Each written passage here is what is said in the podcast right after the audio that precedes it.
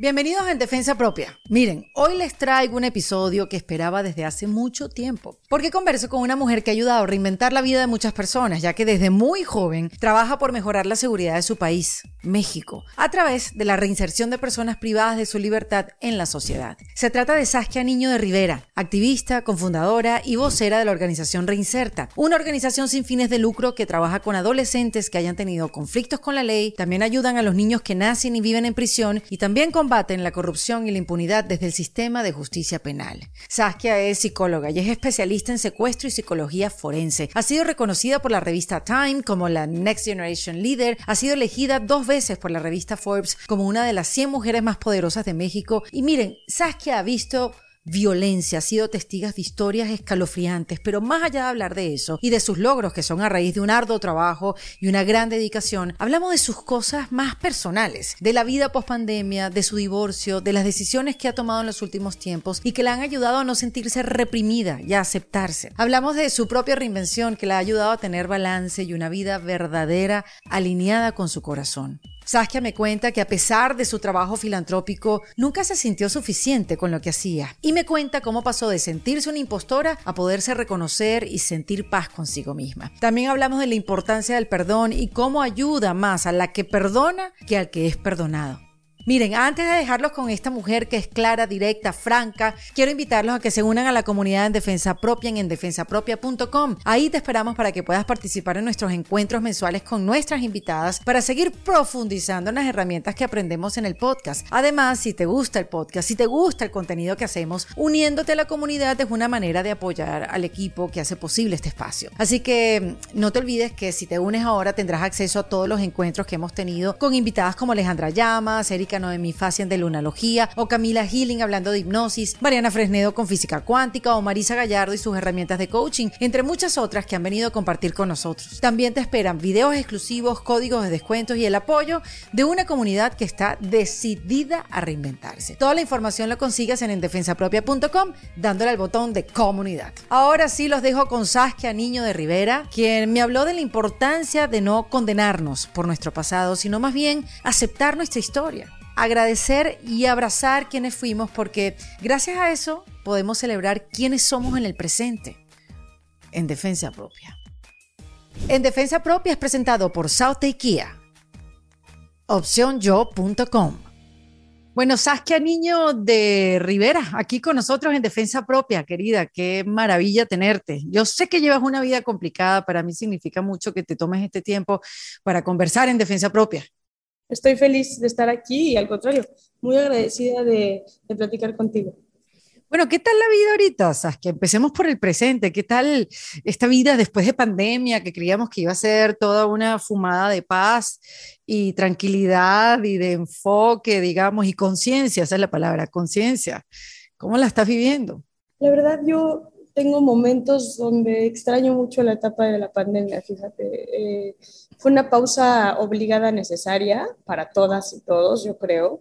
Y ahora que se retoma, que se retoma la vida y el día a día, creo que de repente tengo momentos donde digo, me acuerdo cuando estaba en mi casa y mm. estaba con mi familia y estaba, ¿no? Como, como, como en este limbo de vida como flotando, no sabiendo qué estaba pasando, no sabiendo qué con la vida de qué, este, encontrando nuevas formas de inventarnos, encontrando nuevas formas de convivir, encontrando nuevas formas. Eso fue realmente maravilloso. Y con esta sensación de que no se pudo mover maravilloso, no se pudo vivir maravilloso en el momento, ¿no? Porque estás con la angustia de qué está pasando. vamos a morir todos. Así mismo, sí, sí, sí, qué nota de terror, esto ya se fue todo al cipote viejo, todos mis planes, la vida es distinta, todo se acabó. Entonces, viendo en retrospectiva, hoy lo estoy viendo en retrospectiva y un poco nostálgica, pero la verdad es que súper agradecida. Para mm. mí, Eri, la pandemia fue muy dura y desde yo, yo, yo me separé, yo estuve casada con un hombre muchos años y me separé así empezó la pandemia y yo me divorcié. en el momento, yo me separé en pandemia, pero al final de la pandemia, viva, yo digo en Miami. O sea, digamos que entramos dentro de la estadística, Saskia. Era, creo que la estadística era o tener más hijos o divorciarte, ¿no? Exacto. Ah, bueno, ok, entramos en una de ellas por lo menos. Sí, sí, sí, entramos en una de ellas. O una u otra, alguien, todos estamos como en ese limbo. Em, y, y, yo, no, yo sí al principio. Al principio, al principio, o sea, yo me separé la primera semana de abril y la pandemia en México, se, o sea, el quédate en casa y todo el concepto quédate en casa, stay home fue el 13, 16 de marzo. O sea, a los 15 días yo ya estaba, yo ya estaba separada. Wow. Bueno, que viéndolo desde, desde un punto de vista, qué bueno que fue el principio, si ya era una relación que, que, que ya pues querían separarse, porque imagínate vivir pandemia, como le tocó a mucha gente también, Saskia, y vivir pandemia con alguien con el que ya no quieres estar. Sí, yo, yo creo que, mira, mi ex esposo es muy buen amigo y siempre fue muy buen amigo y siempre nos cuidamos y nos procuramos mucho en este proceso de separación eh, dentro de las medidas en las cuales cada quien pudo y mm. No porque a veces las herramientas emocionales que tenemos las tenemos o no las tenemos y a veces esperamos más de la gente sin entender que quizás no tengan las herramientas emocionales que tenemos nosotros, ¿no? y, o al revés. Y, y, y para mí fue más que nada un es momento. O sea, e, e, es, es, algo que llevas pensando ya un rato, las cosas no llevan funcionando un rato y, y, y es momento. Y, yo leí un libro, voy a ser súper cliché en esto. Vente, vente, ¿cuál es ese libro? no, bear with me. Glennon Doyle Untamed. ah, eh, sí, ese fue el libro de pandemia, eh, o sea, Brené Brown y, y Untamed, o sea, Demasiado pandemia, ajá. Demasiado pandemia, demasiado ellas, demasiado perfectas, ¿no? Bernie y Glennon son un dúo este, brutal que nos hicieron tener muchos aha moments a, a, todos, pero, pero no, yo me leí Untamed en una parte del libro donde dice ella, me vi en el espejo y no me separé de mi esposo porque dije, ¿cómo le voy a hacer esto a mis hijos? ¿no? O sea, ¿cómo voy a romper la familia que, que, que tienen mis hijos? y luego habla con una amiga y su amiga la hace reflexionar y decirle al contrario, ¿no? Como te gustaría que uno de tus hijos esté en el matrimonio en el que tú estás hoy, viviendo lo que estás viviendo hoy, y si la respuesta es que no, entonces no les des ese ejemplo. Y yo tengo una hija de cuatro años, ahora en ese momento tenía dos años ella de, edad, iba a cumplir dos años de edad, y, fue durísimo porque fue yo, yo, tengo que ser el ejemplo que mi hija necesita y yo quiero que mi hija viva la absoluta felicidad, yo quiero que mi hija viva eh, la absoluta autenticidad de ser, de vivir, de amar, de elegir, de, de, ser, ¿no? Y, y, si yo no se lo enseño con mi propio ejemplo, entonces ¿quién se lo va a enseñar? ¿Quién se lo va a enseñar? Sí, qué responsabilidad. Además que me llama la atención, ahorita que dijiste lo del libro, o sea, viviste una, una reinvención, una situación parecida a ella. Sí, fue, muy padre leer Untamed porque yo, yo, yo, yo mi, historia de salir del closet es un poco distinta a la de ella. Ella como que se enamoró de una mujer eh, de repente sin, sin jamás nunca imaginárselo, ¿no? Yo, claro. yo una historia distinta en ese, en ese sentido, donde yo tuve una novia a los 15 y me enamoré perdidamente de, de, mi novia, se le informó a mis papás, se le informó a mis hermanos, se le informó a mis amigos, o sea, yo no, yo no, no escondí nada y no busqué, este, o sea, yo a los 15 años era libre y amaba profundamente a, a Alejandra, ¿no? Era así. Y de repente algo pasó eh, y, y, puedo platicarte 25 cosas que pasaron en mi vida, mm. quizá algo de bullying en la escuela, porque salir a los 15 años, hace 20 años era bastante joven, Em, quizá...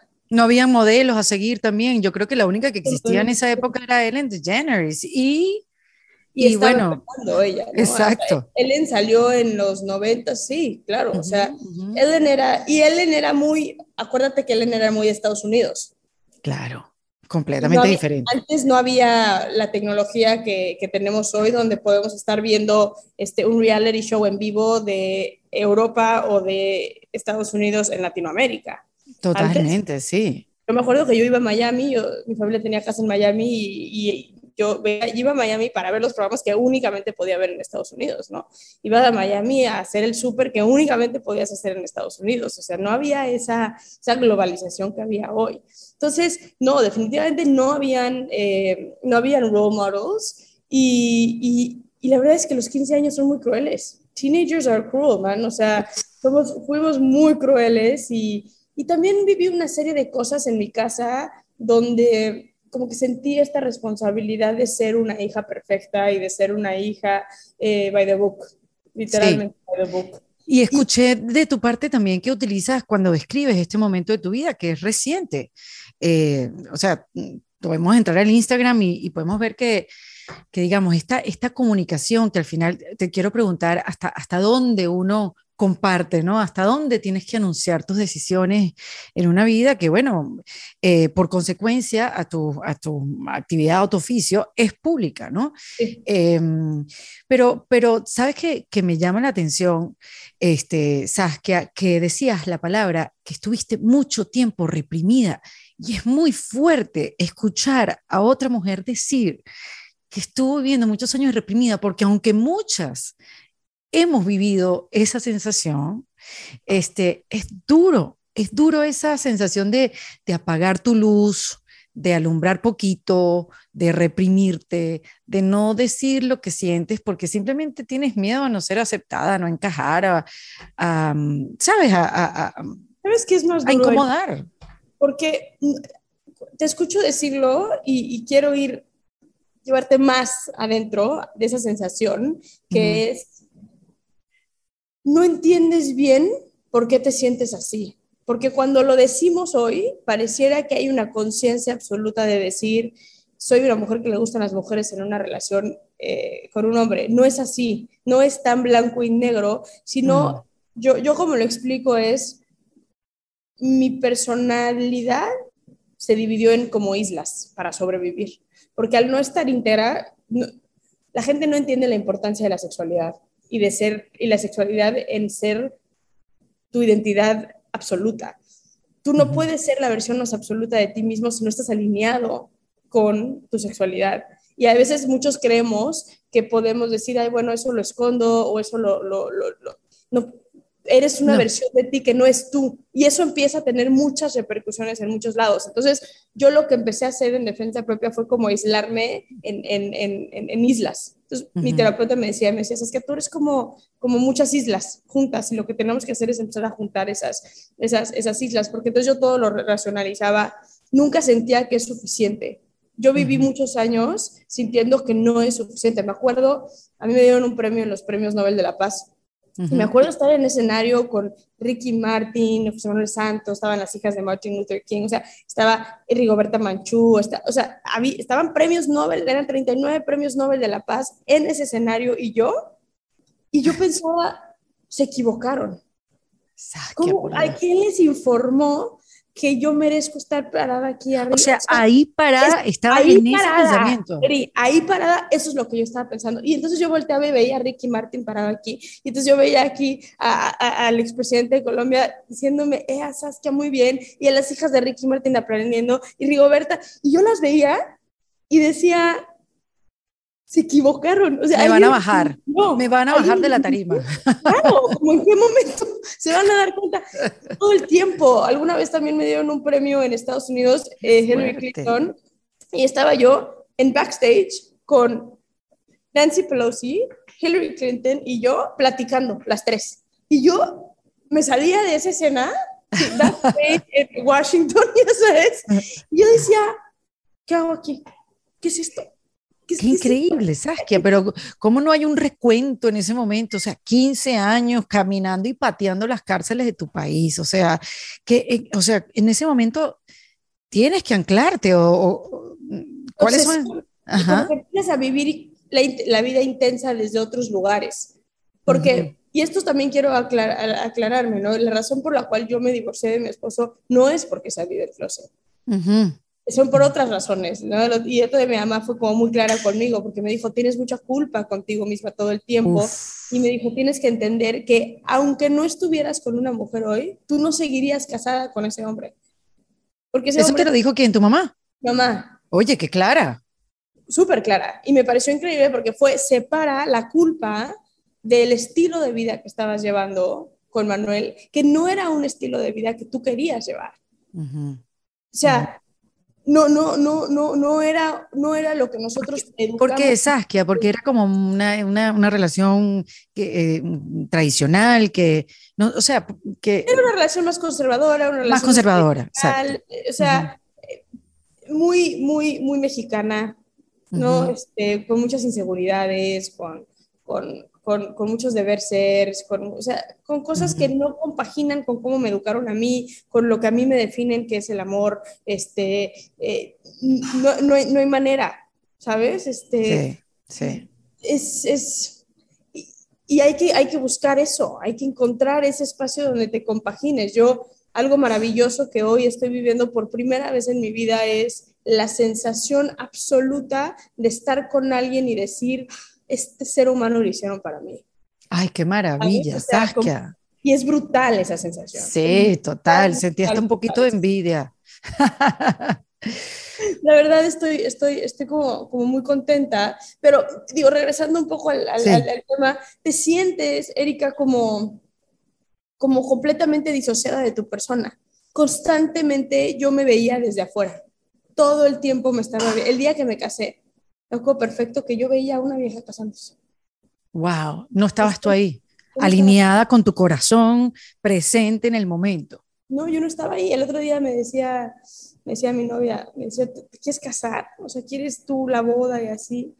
Y yo, pues me gustaría organizar una boda que sienta lo que estoy sintiendo ahorita, ¿sabes? O sea, entendiendo lo que, lo que soy contigo, quizás sí me gustaría vivir esa emoción en primera persona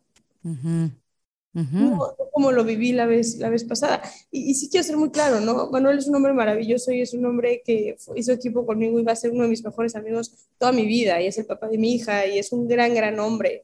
Eh, pero esa versión de mí fue, fue, fue terrible y este constante confrontamiento en vives una vez, güey ¿Esto es lo que quieres vivir? O sea, esto, esto es lo que quieres hacer de tu vida, este es el, el, el, legado que le quieres dejar a tu hija, este es el ejemplo que, que, te, que le quieres dejar a, a, a, tu hija. Eso fue algo que me sacudió, mm. que me sacudió muchísimo, ¿no? Sabes que tú sabes que ahora que estás diciendo eso, qué liberador, qué bueno en el momento que estás, qué, qué, qué maravilla haber tomado esas decisiones. Me imagino que el proceso y el tránsito no fue nada fácil para llegar a donde estás ahora. Eh, y recuerdo, eh, no sé si viste, porque eso también yo lo vi eh, cuando decías que no estaba esta globalización de ahora, el stand-up de Ellen DeGeneres, ese que contaba ella cuando ella salió del closet, que ella, ella cuenta esa etapa como, y ella la, la baila como una tormenta, ¿tú lo viste? Sí, perfecto. Que ella lo baila con una tormenta, entonces se, como que se vapulea con el viento, eso, bueno, todo lo, lo, lo, actúa en ese, stand-up, que no recuerdo ahorita su nombre. Y, y, termina en el piso con todo el escenario oscuro, este, y de la nada, eh, que es una imagen muy impactante, comienzan a sonar esos, unos pajaritos y comienza como la luz a, tú sabes, a asomarse y ese amanecer. Cuando te cuento todo esto es, ¿cómo fue esa tormenta tuya? Es terrible. O sea, para mí la, la fue, yo tengo esta imagen de irme a Holanda. Yo conocí a una chava aún estando casada, pero pues yo estaba casada, ¿no? Entonces, ¿cómo iba a, a, ejercer eso? Y empecé a tener esta como sensación brutal de no puedo respirar. Entonces, mi mamá y mi hermana estaban en Holanda y yo me fui a Holanda porque allá viven mis abuelos. Y me fui a Holanda como de un día para el otro a hacer este acto de desesperación. Y me acuerdo que salía a correr en las mañanas y de repente sentía que no podía respirar. Y literal tenía que frenarme como así como de, y decirme, sabes que acuérdate cómo respirar, acuérdate cómo respirar. Y lo único que me ayudaba era como acostarme en el piso y como que tocar base con el, con el, con el piso y como que cerrar los ojos y recordarme cómo respirar y recordarme cómo, cómo respirar. Yo decía, es que cómo vas a vivir, cómo vas a vivir así, o sea, no puedes vivir así, no puedes vivir así. Y era llorar y llorar y llorar y, y, de, de muchísimo sufrimiento, pero muchísimo, o sea, era una cosa mm. brutal, donde yo decía, ¿cómo, ¿cómo te vas a salir de aquí? O sea, ¿qué, qué, qué vas a hacer para, para regresar a, a cómo estabas antes? ¿no? Y, en, hoy, hoy, recuerdo y abrazo esa versión y esa, esa, esa, imagen de mí porque le tengo mucha compasión y, y, al final algo que a mí me ha costado muchísimo trabajo es tener que hacer paz conmigo misma, que esta es mi historia. Y, y es chistoso porque yo regreso a los 15 años con Alejandra y hay una sensación siempre de decir, lo tuviste todo. Ahí, a tus 15 años, lo tenías todo ¿sabes? Como, como ¿por qué te descarrilaste? ¿Por qué, ¿Por qué te saliste de lo que tú ya sabías? Yo veía The L y decía, ese va a ser mi vida. Correcto, ¿cómo te desconectaste? O sea, yo no sé si ya conoces las ventajas del nuevo Kia EV6, pero yo te las voy a nombrar. Primero que nada, se trata de un nuevo concepto de automóvil, es innovador, es práctico para el día a día y es eléctrico. Los carros con funcionamiento eléctrico se han vuelto muy populares en los últimos años en todas partes, ya que ofrecen grandes beneficios para el medio ambiente y para el propio conductor. Así que si estás pensando en cambiar tu carro o en comprar uno por primera vez, puedes estar segura de que el Kia EV6 con funcionamiento 100% eléctrico será tu mejor opción. Por eso te invito a que pases por South Day Kia, donde te asesorará un equipo especializado para contestar todas tus dudas y te acompañarán durante todo el proceso para que no te sientas sola. Por eso y mucho más, South Day Kia es tu mejor opción. Visita su página web southdaykia.com. Pero entonces parte de mi proceso que ha llevado a momentos sumamente dolorosos tienen que ver con aceptar que esta es la historia que me tocó vivir y que no hay absolutamente nada que yo pueda hacer para regresar al tiempo mm. y hacer las cosas distintas. Y, no nada más desde un lugar de la sexualidad, ¿no? Pero yo ya sabía a los 15 años que quería ser criminóloga, yo sabía que me quería ir a Nueva York a estudiar criminología y después yo quería irme a la FBI, a los headquarters de Virginia y trabajar como detective en la FBI y, y formarme como un agente de la FBI. Yo sabía todo eso, yo lo tengo escrito en mis diarios, ¿sabes? Y nada de eso pude hacer porque terminé llevando una vida como la que se me esperaba siendo una niña mexicana, este... Bueno, pero bien por México, que te quedaste en México y que, bueno, no estudiaste en FBI, pero eres psicóloga, criminóloga y bien por México de todo lo bueno que le has traído, que también a mí me, a mí me sorprende mucho la cantidad de madrazos que, que bueno, que, que, que trae tu, tu mismo oficio. Y yo no sé si eso te preparó para los otros madrazos, o sea, ¿Cómo tú llevas ese, ese, mm, ese cuestionamiento de, de, la gente? Porque, a ver, quizás, y quiero pensar, que es la gente que es que no entiende, y a veces es que no hay que entender a las demás personas, sino simplemente aceptarlas. O sea, es mucho más sencillo aceptar a la gente sin tener que pasar por un proceso de entender, porque creo que al final es lo que quiere todo el mundo y que no tenemos las herramientas como para entenderlo todo. Es, y, entre más conservador es el país, más, ¿no? Y mm. yo como lo veo hoy es, tú puedes aceptar más a la gente y conforme tú te aceptas a ti misma. Y mm. esas personas, hombres, mujeres, whatever, que están tan preocupadas todo el tiempo por a quién aceptan o a quién no aceptan, es porque están mal ellas o ellos mismos en sus personas. Y eso creo que es una realidad. Nos, nos, yo, yo de verdad, ahora que, que, hice pública mi relación con Mariel y, y, bueno... Que eran amigas antes, ¿no? Fue muy fuerte. Sí, ahora cuento la historia de Mariel, que es maravillosa, la verdad, Mariel, pero, pero hay muchas personas que me escriben y que me dicen, bueno, este, yo no estoy de acuerdo con, con, que tú estés en una relación con una mujer, o hay personas que me escriben y me dicen, eh, de verdad lamento mucho el sufrimiento de tu esposo, y es como, uno, no es mi esposo, es mi ex esposo, y dos, ¿por qué lo lamentas tú? O sea, ¿en qué te puede afectar a ti de quién me enamoro yo? O sea, estamos demasiado metidos en la vida de los demás sin entender que no hay nada más bonito que el amor y no hay nada más bonito que la felicidad. Y si empezáramos a apostar por la autenticidad que nos lleva a la felicidad de todo el mundo, sería, seríamos un mejor mundo, todo el mundo, porque la gente está bien pinche encabronada por todos lados todo el tiempo y eso nos afecta a todos. Entonces, no sé, yo, yo te juro que viviendo lo que siento con Mariel, digo, ¿cómo es que no todo el mundo vive esto? ¿Cómo es que todos, cómo es que a alguien le puede afectar esta cosa tan preciosa y tan maravillosa. Y ya sé que suena muy cursi en, en, en, en mi noviazgo, pero, pero, pero de repente es como, lo hablaba con María el otro día, le decía, contigo he aprendido a tener momentos donde digo, ah, ok, esto es lo que la banda se refiere con que está padrísimo. Ah, ok, esto es lo que es sentir eso que la gente dice cuando habla de la sexualidad, cuando habla del amor, cuando habla de querer casarse, cuando habla de, de, de, querer este, viajar con alguien y vivir con ese alguien, esas experiencias, como que ya entiendo por qué la gente lo, vivía, lo vive con tanta pasión. Como, y, y poder vivir en esta vida viviendo esa experiencia y sintiendo eso me parece la cosa más increíble en el mundo.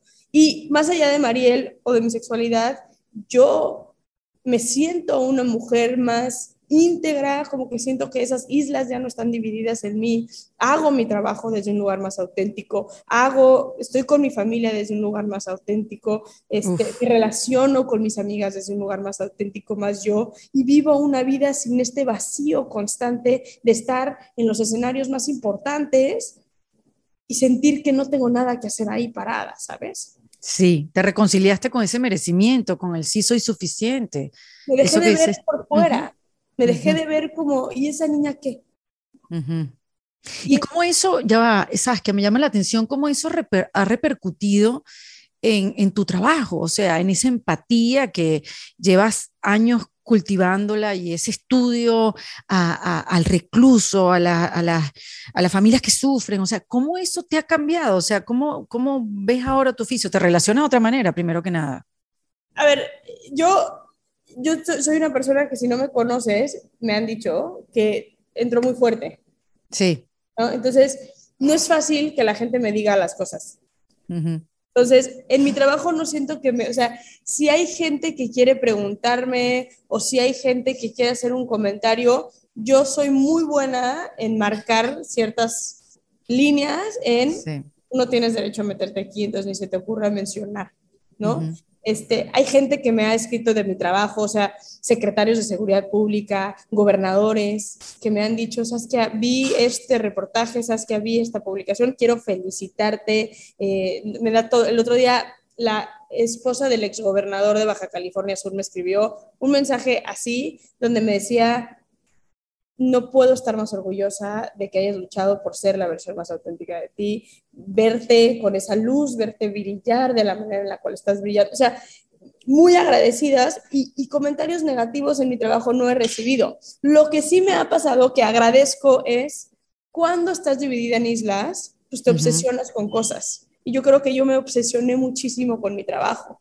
Y entonces estaba yo completamente volcada en mi trabajo. Desbalanceada. Desbalanceada. O sea, mi trabajo era todo, pero con ese sentimiento constante de no es suficiente, entonces es dar más, más, más, más, más, porque no es suficiente.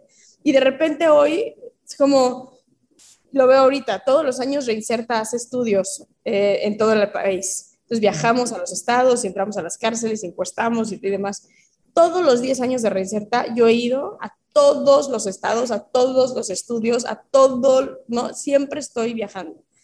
Ahora con Mariel y con mi hija es, ok, ¿a qué estados vamos a ir? No, pues a estos 20, ok, yo voy a ir a estos 10, porque estos 10, mi novia tiene un evento importante al cual quiere que la acompañe, eh, mi hija tiene su primer día de la escuela y necesito estar en México en el primer día de la escuela de mi hija, este, y eso se siente padrísimo también, el, el, el balancear como, como, como tu vida en ese, en ese Oye, qué importante eso que estás diciendo, o sea, que uno siempre tiene que estar como en constante observación y eso de obsesionarse por algo y meterle toda la energía a una sola cosa, a solamente tu trabajo, eso te está dando una información. Lo que pasa es que no lo estamos leyendo, sino después, ¿no? Cuando, cuando consigues ese balance, es bien interesante. Es que el balance es importante y es, y, es complicado porque de repente, pues obviamente cuando te volcas en tu trabajo, si lo haces bien, puede ser muy eficiente y puede ser muy redituable, ¿no? Te puedes volver millonaria, puedes tener muchos éxitos, este, reconocimientos.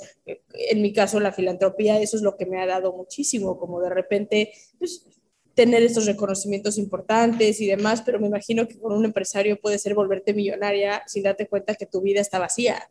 Este, eh, y, y, eso, esa parte donde dices, pues quizás no soy millonario o quizás no soy la más reconocida, pero tengo una vida bien balanceada y la satisfacción que esa balanza te da, me parece que es maravilloso.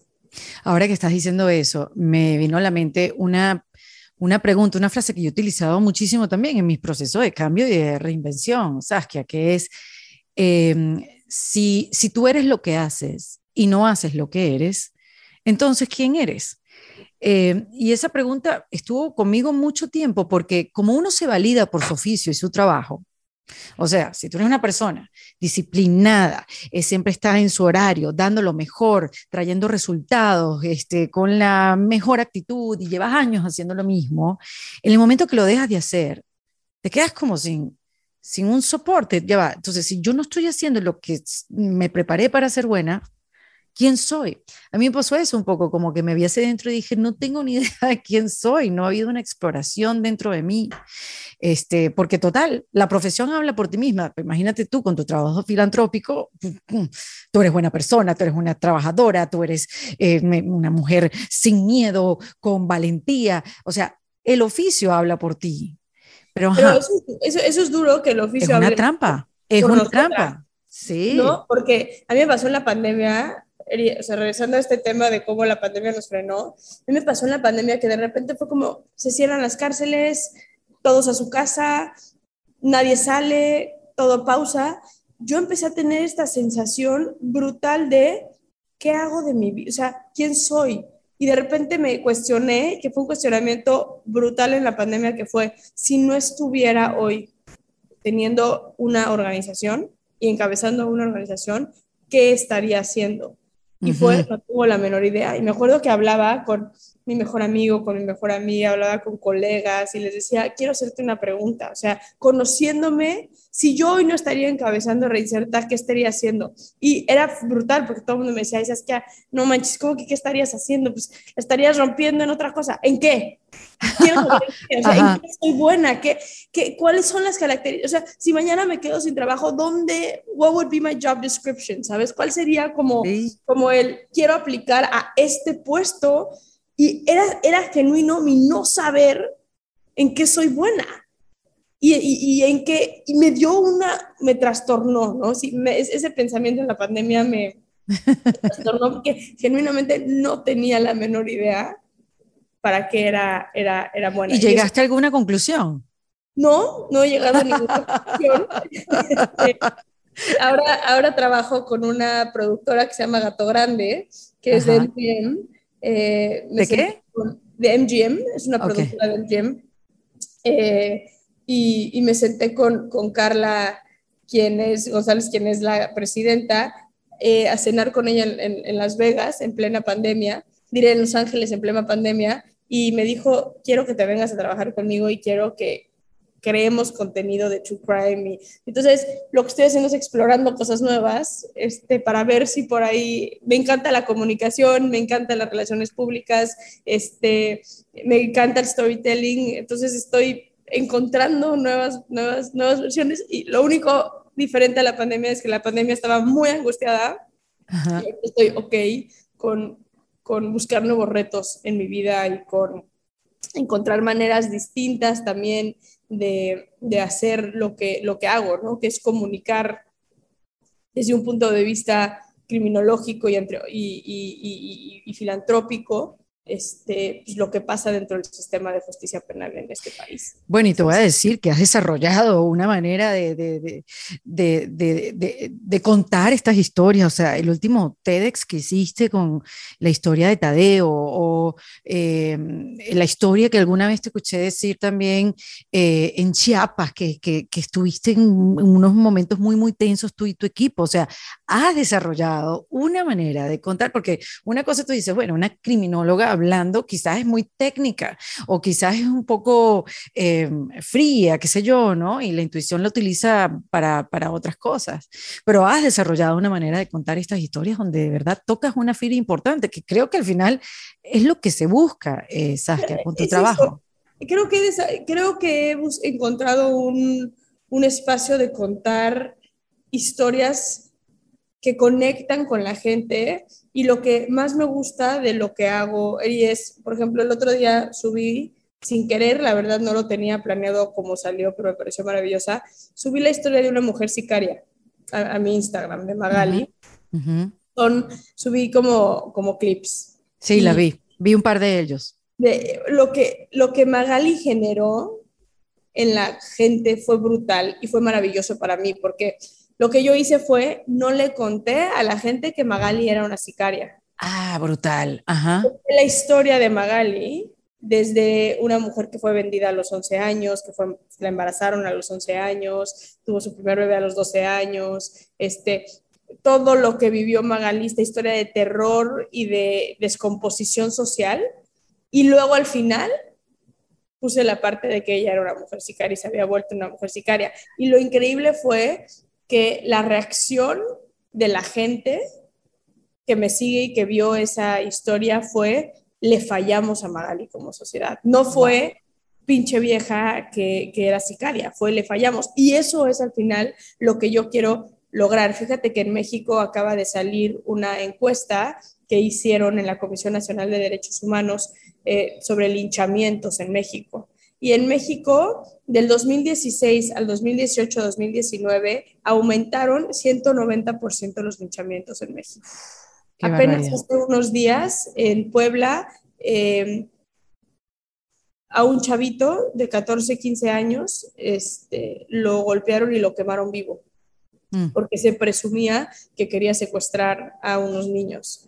Eh, quién sabe si sea cierto o no sea cierto, ¿no? Pero, pero bueno, no puedo imaginar un escenario más doloroso y más complejo que, que el que te quemen, te golpeen y te quemen, te, quemen, te quemen vivo. Entonces, en mi país, y creo que en países como Venezuela, como Colombia, América en general, necesitamos regresar a entender que la venganza no es un sinónimo de la justicia. Porque estamos volcados en violencia y volcados en enojo y volcados en, en ausencia de derecho que nos lleva a tener acciones como estas. Tenemos que regresar a entender que el pensamiento común, el pensamiento, o sea, ¿por qué, ¿por qué tengo yo derecho de matar y de linchar a este cabrón? total. No, no, no, no lo tienes. Y entonces es regresar a un pensamiento más colectivo en todos los aspectos, no nada más a nivel profesional, este, y social, sino a nivel personal también. Mm. Regresar a nuestro centro de entender que nuestras acciones repercuten en, en las acciones de los demás.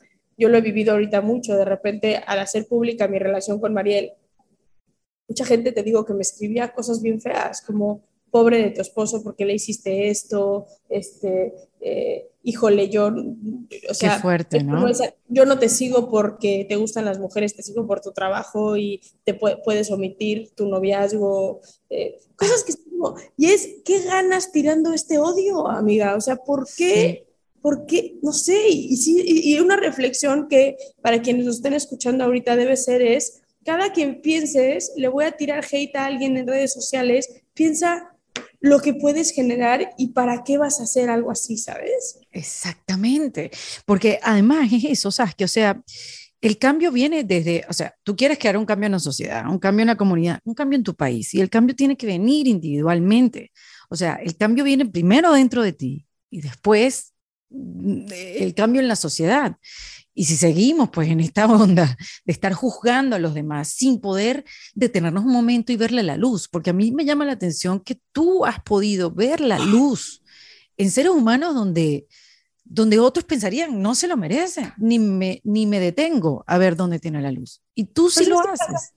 Ese pensamiento, Erika, de no se lo merece, me parece. Claro. ¿eh? O sea, es, es tan fácil y creo que Magali justo generó esto, que es si yo les hubiera dicho a la gente, Magali es una mujer sicaria, entonces el pensamiento se lo merecía, entonces el que está en la cárcel se lo merece, y, les hubiera enseñado la historia después, lo que hubiera predominado siempre es, se lo merece. Lo que tenemos que volcar es, ¿qué está pasando esa persona? ¿Qué vivió esa persona?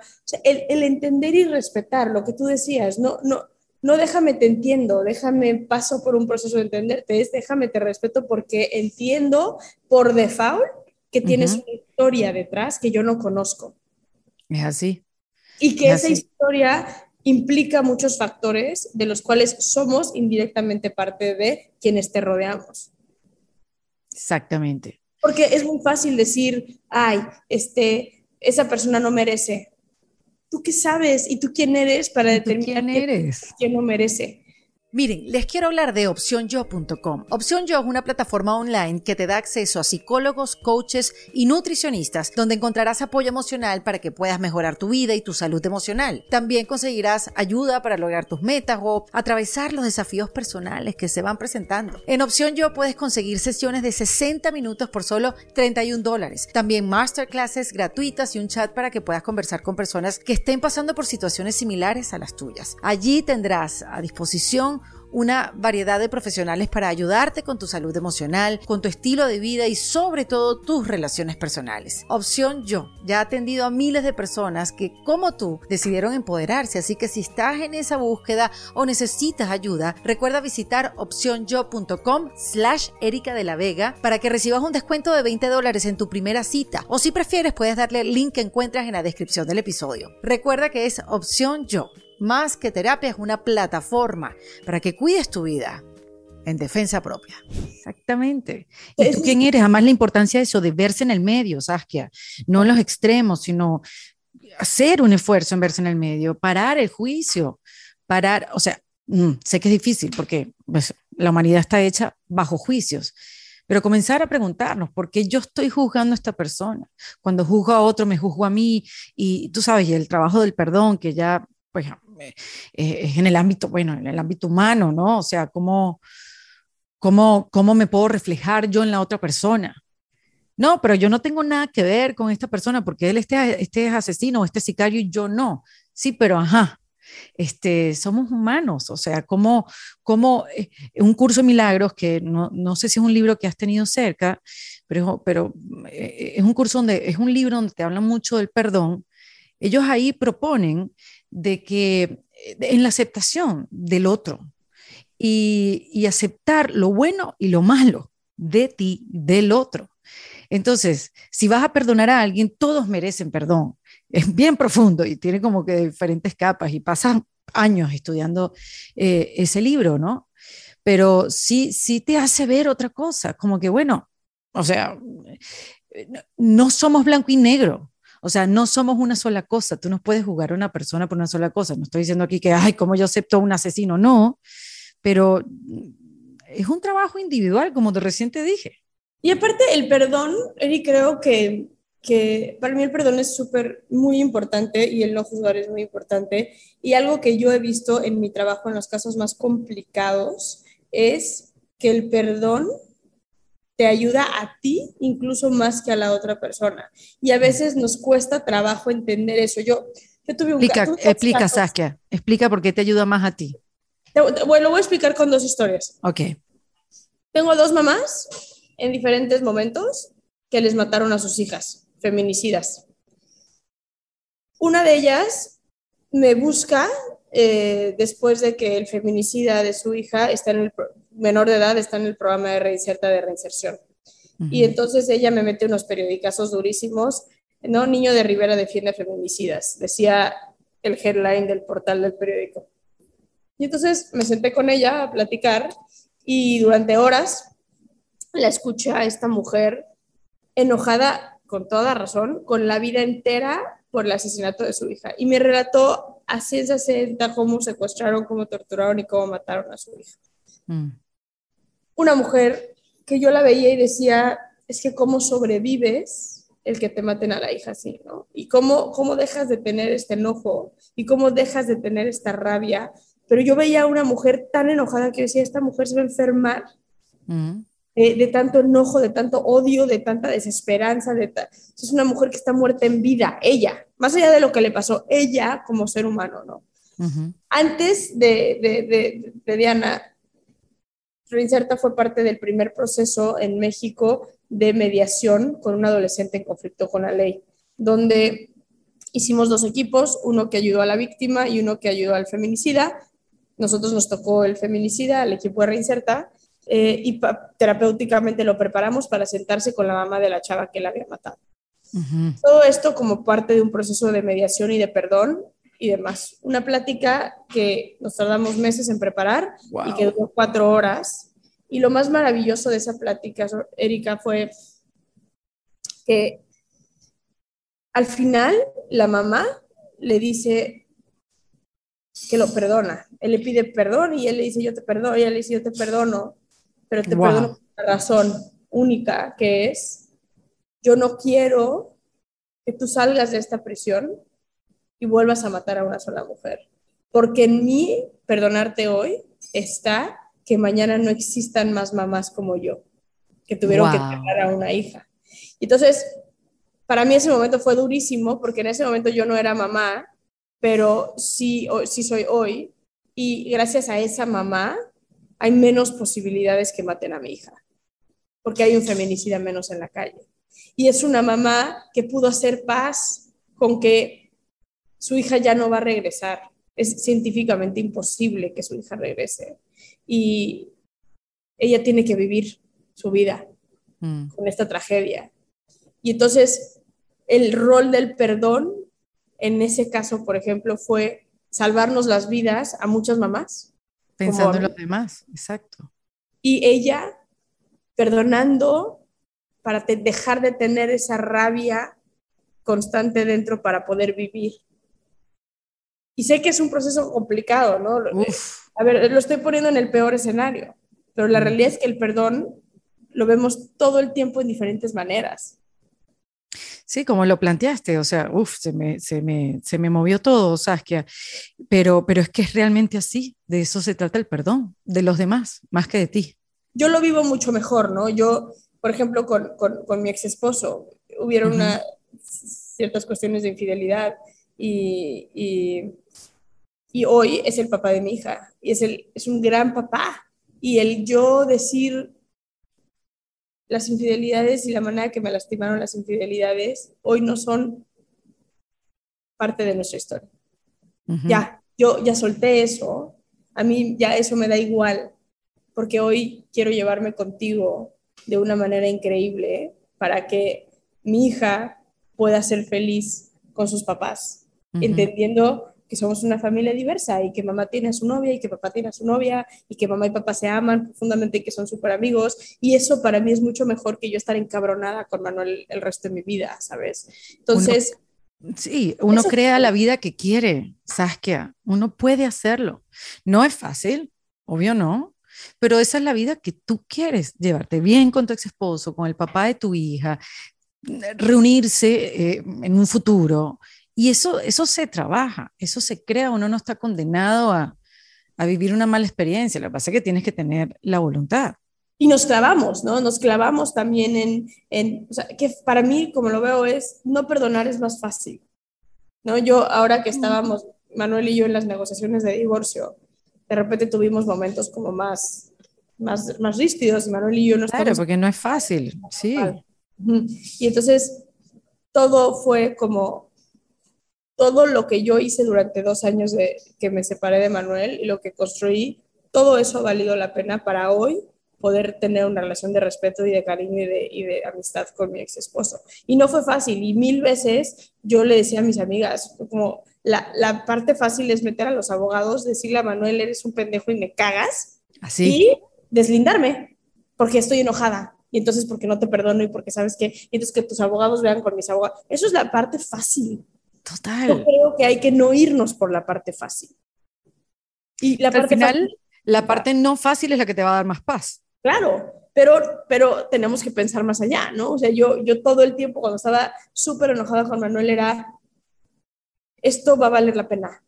O sea, esto va a valer la pena y, y, y, hoy vale la pena, hoy ver a, hoy vamos por un helado los tres donde no venga tu novia, donde no venga la mía, vamos por un lado los tres, vamos, este, tratemos de convivir los tres eh, y ver la cara de mi hija cuando tiene ahí a su mamá y a su papá chismeando, este, llevándose increíble, saludándose todos los días que se ven con un abrazo, este, eh, hablando por teléfono, ¿sabes? O sea, como todas esas cosas, hablando de la reina de Roma, todas esas cosas, este... Anda por ahí eh, son, son importantes. ¡Hola, belleza! Aquellos que están escuchando, se asoma la hija de Saskia. Una belleza, Dios mío. Buenos, ¿Buenas? Qué cosita linda, mi reina. Entonces, creo que, que vale la pena luchar, Erika, por, por, por, eso, como dices tú, que nos, qué queremos y cómo encaminamos a llegar ahí y no, y no clavarnos en el enojo y no clavarnos en el, en el odio y en la venganza, porque los sentimientos de perdón, los sentimientos de, venganza son sentimientos que te carcomen a ti, que no te permiten ser feliz, feliz a ti. Es como luchas por... Bueno, yo creo que es una, una, una, lucha, bueno, vamos a quitar esa palabra. Yo creo que es salir del victimismo, Saskia, porque todo lo que me estás diciendo es estar en ese estado de victimismo, víctima de la situación, víctima de la pareja, víctima de los procesos. Y no, cuando, cuando tú decides crear la, esa vida que quieres, sales a un lugar un poco más de, del, de, de la valentía, del yo puedo, o sea, de más allá de lo que nos pasó, yo quiero algo mejor para los dos. O sea, sobrepasar los hechos y, poder ir un paso más allá. Claro, se necesitan dos para crearlo, pero, pero se, puede. Tú eres un ejemplo de eso y tantas mujeres y tantas parejas que lo han logrado. Lo que pasa es que, bueno, se necesita paciencia, decisión y voluntad para llegar a ese sitio. Sin duda. Es, es, el... Eh, acabas de decir una palabra que es súper importante, que me parece que amerita para otra conversación, pero la victimización y usamos la terminología de víctima como muy a la ligera. Yo soy autora de varios libros y en el último libro que escribí, eh, que es sobre el secuestro en México, en el título digo de secuestradores y sobrevivientes de secuestro. Y mucha gente me criticó, me dijo, pero es que son víctimas. Y yo no, no, es que no son víctimas. Porque la, la victimización es un estado de ánimo que no te permite seguir adelante y la victimización es un estado emocional que te, que te permite, que no te permite, que no te permite salir adelante de una situación en la cual tú no decidiste estar. Porque muchas veces el perdón, el perdón viene de la mano de un enojo terrible, de decir, yo no decidí esto, ¿no? Fui víctima de violación, yo no decidí ser una mujer violada, por poner un ejemplo fui este, secuestrada. Yo no fui, yo no decidí que me secuestraran. Entonces, hoy ser víctima no es una terminología que tú tienes derecho de ponerme a mí. Lo que sí es hoy es una persona que sobrevivió una violación, soy una persona que sobrevivió un secuestro, ah, soy una sobreviviente, ¿sabes? Y, y para mí, por eso creo que la casa del clavo A, constantemente nos estamos victimizando como sociedad, constantemente la victimización nos lleva a no poder salir de donde estamos, de este hoyo en el que, en el que estamos, y, eso sí está en, nosotras. Qué maravilla, sabes que quisiera hablar contigo tres horas más, por Cristo, eres una mujer increíble con tantas dimensiones y, y que sigues aportando, sigues abriendo camino y, y, valiente, pues, no solamente por el trabajo que haces, sino por, por salir y contar tu verdad y vivir desde la autenticidad. Este... Te lo agradezco muchísimo eh, tus palabras y, y, sí, lo, lo, ha valido todo, todo, todo, todo. Hoy te puedo decir, después de muchos años, hoy sí te puedo decir que lo que hoy siento, lo que hoy conozco como, como estilo de vida, como amor, eh, la mujer con la que estoy, eh, no, no cambiaría esto por nada. Y si esta es la historia que me tocó vivir, la volvería a vivir un millón de veces. Qué belleza, qué belleza, Saskia. Y, y, y me, tú sabes que comencé la, la, conversación hablándote que, bueno, tienes siempre el tiempo comprometido. ¿En qué momento descansas tú, Saskia? Danos unas pistas, porque si no estás eh, visitando cárceles, eh, estás escribiendo historias que tienen que ver con eso, que sé que lo estás haciendo ahora, que recién nos contaste, estás escribiendo libros, este, y estás todo el tiempo activada, pues. No, no, te voy a decir algo con la cual también ya hice paz. A ver. Es, mi vida está integrada. Muy bien. ¿no? Y, y no, al principio cuando empecé de activista y me entrevistaban, me preguntaban mucho, ¿y dejas así como tu vida afuera de tu casa y entras a tu casa? Y yo decía, ¿cómo madres le hace? O sea, de repente yo, yo tengo, ¿no? Tenemos, nos han violado a niños adentro de la cárcel, que viven con sus mamás adentro de la cárcel y, y tenemos que entrarle a salvar a esos niños, a sacar a esos niños, a denunciar, a hacer. Y yo decía, soy pésima porque ¿cómo dejas a un niño violado o un niño encontrado muerto en un penal este, afuera de tu casa? O sea, eso no pasa. Entonces, yo, como hice es, trato de escuchar mi cuerpo y trato de en mi día a día llevar una vida balanceada, donde, ¿no? Hoy me desperté, fui a correr, ahora me voy a sentar a trabajar. O sea, como que trato de hacer esas cosas, pero ya hice paz con que yo soy también mi trabajo, porque mi trabajo es un trabajo sumamente humano donde no te puedes deslindar. Y, y si a mí me hablan un domingo y me dicen hay un niño muerto en un penal, no es, es domingo, lo siento, es un día de descanso, no, o sea, eso no lo puedes hacer. Entonces, como que integras tu vida y encuentras los momentos de tener espacios de descanso, espacio, esos son pequeños momentos que van rellenando tu vida así. No son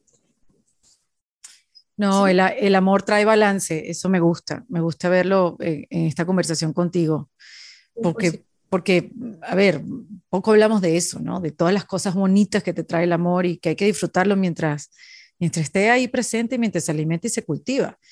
Eh, y, y, poco lo decimos porque, bueno, pensamos que es cursi, pensamos que hay que estar romántica, tú sabes, esa, esa, esa conversación que tenemos adentro y, y es bonito decirlo y reconocerlo. Que es es, o sea, yo, el amor auténtico eh, es, la cosa más increíble del mundo y creo que la lucha, yo decidí hacer pública Eri mi relación eh, porque fue una decisión y lo pensé mucho, porque dije, yo no puedo tener la poca o mucha visibilidad que tengo en mi país y esconder algo que vale tanto la pena por lo cual se luche, ¿no? Entonces, porque antes la gente me veía como activista de eh, tema penitenciario y sigo siendo y ahora es como, ay, ahora salió del closet, entonces, ¿no? Como que también se va a mover en temas LGBT y es si lo que yo estoy viviendo hoy esta sensación de amar profundamente y de estar perdidamente enamorada y de saber que yo nací con esta orientación sexual. Yo soy esta mujer, nadie me hizo, no lo aprendí, eso no existe. Puede ser un referente para que la comunidad LGBT en mi país y en otras partes del mundo sufra menos. Es mi obligación publicar y hacer público esto que soy. Eh, porque no me imaginaba un escenario donde yo escondiera a Mariel o, ¿no? Este, o mi identidad, sabiendo que en mi país matan a gente por su orientación sexual todos los días.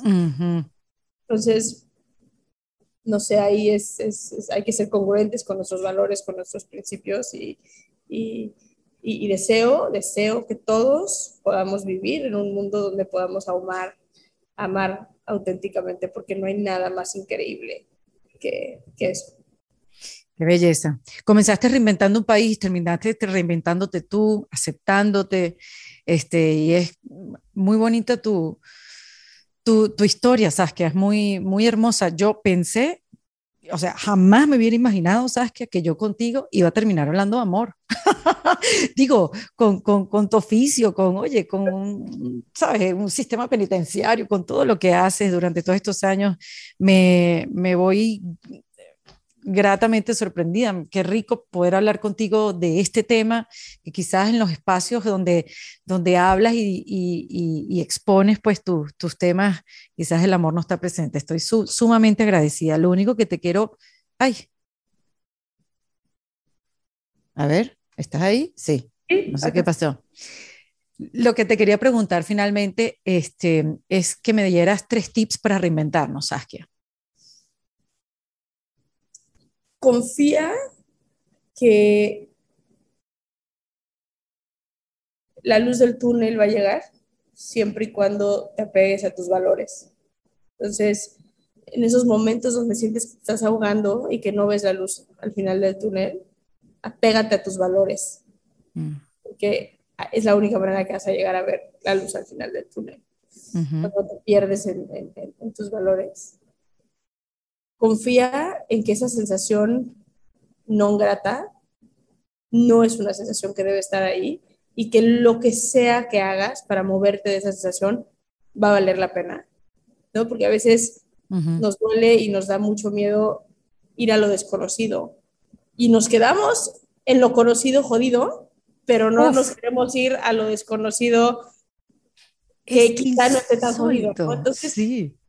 sería como, pues sí me voy a aventar a hacer esto, tacha si me doy un madrazote, pero a estar como estoy hoy, la verdad prefiero explorar, o sea, moverme hacia, hacia, hacia, hacia otro lado y confía que todo va a estar bien, confía en tu instinto, confía, confía en lo que, lo que tu instinto, lo de ese sexto sentido lo dice.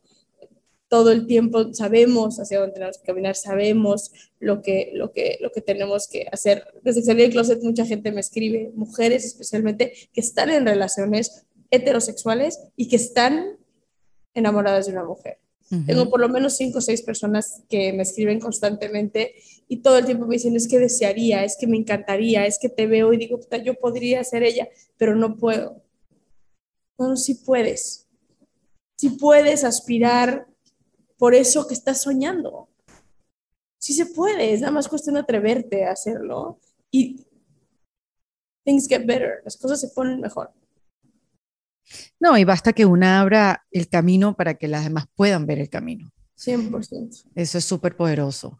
Sabes que te agradezco un montón. Te mando un abrazo. Espero alguna vez eh, conocerte en persona. Seguro que sí, te abrazo con muchísimo cariño y gracias uh, por abrirme estos micrófonos de tu espacio. Sabes que a Niño de Rivera, acá en Defensa Propia. Gracias. En Defensa Propia fue presentado por South Kia, opcionyo.com en Defensa Propia es producido por Valentina Carmona, con el apoyo de Andrea Wallis y editado por Vanessa Ferrebus y Jesús Acosta, con música original de Para Rayos Estudios. Yo soy Erika de la Vega y recuerda que esto lo hacemos en Defensa Propia. ¿Estás listo para convertir tus mejores ideas en un negocio en línea exitoso? Te presentamos Shopify. Tal vez no lo sabías, pero nuestro podcast More Than Mamis es un negocio y lo empezamos por supuesto para desahogarnos y hablar sobre la maternidad, no para convertirnos en expertas de ventas y del e-commerce. Así que sí, necesitábamos ayuda para vender nuestro merch y poner en marcha nuestra tienda. ¿Y cómo suena con Shopify?